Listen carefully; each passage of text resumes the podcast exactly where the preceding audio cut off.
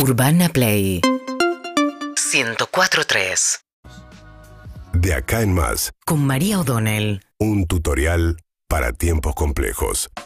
Bien, la noticia de ayer que tuvo que ver con una escisión en el bloque del Frente de Todos del Senado, lo que hace, eh, digamos, por un lado le va a complicar al oficialismo juntar el número necesario para sesionar si son temas que no están acordados con la oposición. De hecho, el bloque de Juntos por el Cambio, el digamos, todos sumados, pasan a ser más que el Frente de Todos, que queda con 31 senadores, siendo que necesita 37 si eh, quiere sesionar sin contar con la oposición. O sea que queda a seis senadores, tiene que buscar. Antes con dos, eh, porque los que se fueron fueron cuatro, y se sumaron a la senadora Alejandra Vigo, que es cordobesa y que es la pareja del gobernador Schiaretti.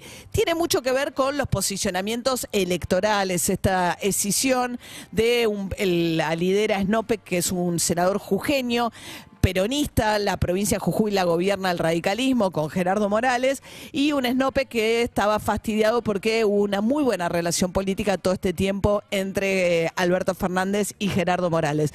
Son cuestiones también de posicionamiento electoral. La senadora de San Luis que responde a Alberto Rodríguez Sá, que eh, ahora extrañamente hizo una alianza con Schiaretti en Córdoba, con lo cual lo que muestra esto es cómo también la cuestión electoral eh, genera todavía más dificultades para que el Congreso realmente pueda sesionar. Y esto quiero apuntar, es bastante grave la situación que está ocurriendo en el Congreso por la parálisis. Normalmente en tiempos en años electorales baja mucho la actividad legislativa. Esto suele ser mucho peor cuando se dan las condiciones que además se dan en este caso, que es mucha paridad. Entonces es muy pareja la relación de fuerzas entre el oficialismo y la oposición y además tenés las internas del oficialismo y de la oposición, con lo cual no siempre esos bloques tienen cohesión interna respecto de cuál es la agenda que tienen que empujar.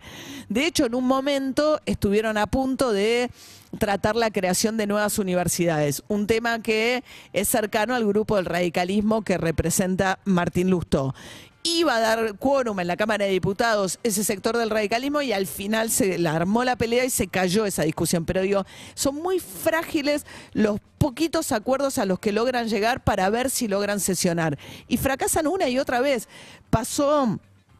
Eh, bueno, en las eh, sesiones extraordinarias no pasó absolutamente nada, que mandó Alberto Fernández el temario al Congreso, no trataron lo que pidió Alberto Fernández que trataran, lo único que arrancó fue el juicio político a los jueces de la Corte, que está en comisión siendo tratado el tema, a partir de hoy empiezan a citar testigos, van a discutir qué fuerza tiene o no la comisión para obligar a aquellos testigos que no se presentan voluntariamente a ir a buscarlos con la fuerza de la ley, si tienen poder o no, por ejemplo, han pedido hacer entrecruzamientos telefónicos, si se las tienen que entregar o no, en fin, pero digo, más allá de la comisión que puso en marcha un juicio que no va a llegar a ningún lado en la mayoría de los casos, porque para avanzar con la destitución de un juez de la Corte necesitas dos tercios. No logran mayorías simples para sacar cosas del día a día, mucho menos van a encontrar dos tercios para poder avanzar con la destitución. Pero mientras tanto va a ser un proceso largo de llamar a testigos y avanzar con la investigación. Ahora, lo que es la agenda legislativa está paralizada. El Senado tiene que tratar la ley Lucio, que tiene que ver, todos se rasgan las vestiduras con un crimen horrible como fue el de Lucio, pero que tiene la ley tiene que ver con hacer capacitación para que el Estado cuando los chicos que están en situación de maltrato como estuvo Lucio y fue al hospital y fue a la escuela que haya capacitación para ver si cuando toman contacto con estas situaciones alguien puede detectar que ahí hay un maltrato y actuar en consecuencia. La ley del alcohol cero, que es otra ley que están discutiendo, que lleva a la oposición de las provincias vitivinícolas, pero digo, y sobre todo la agenda del ministro Massa, que necesita algunas cosas. Hay mucho faltante de dólares.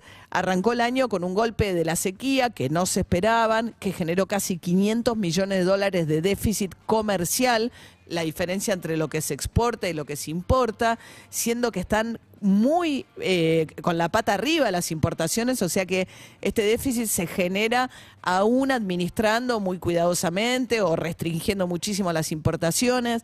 Febrero también estás con el Banco Central perdiendo casi mil millones de dólares, con lo cual hay un faltante muy grande de dólares y Massa le había pedido al Congreso que aprobara algo que creía que le iba a dar dólares este año, que era el tema del blanqueo de capitales. ¿Por qué?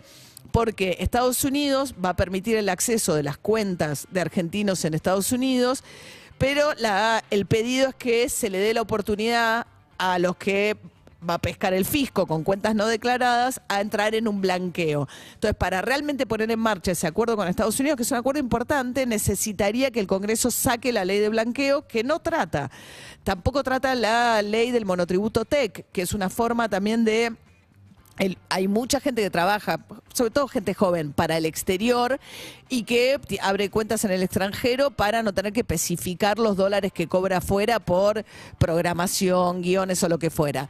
Lo que abre este monotributo TEC, si es que alguna vez lo trata el Congreso, es la posibilidad de facturar hasta 30 mil dólares al año sin y los que trabajan para plataformas, para YouTube, para lo que fuere. Eh, la cuestión es que sería hasta 30 mil dólares al año sin necesidad de especificarlos al dólar oficial, que es lo que corre hoy. Bueno, toda esta agenda está totalmente paralizada en un Congreso en el que las cosas solo empeoran a medida que se acerca el periodo electoral. Y yo creo que es mucha irresponsabilidad también de parte de la oposición decir no vamos a tratar nada mientras se esté tratando la cuestión de juicio a la Corte Suprema, porque venimos de meses de parálisis del Congreso y da la sensación de que esto no se arregla ni cuando retomen la semana que viene las sesiones extraordinarias, para lo cual primero va a ir el presidente, habla ante la Asamblea Legislativa, veremos ese momento en el que se leen los gestos de Cristina Kirchner, que lo va a tener que recibir, acompañarlo en el recinto y demás. Pero la verdad es que es un, un poder que no hoy en día no prácticamente no funciona el poder legislativo. Síguenos en Instagram y Twitter.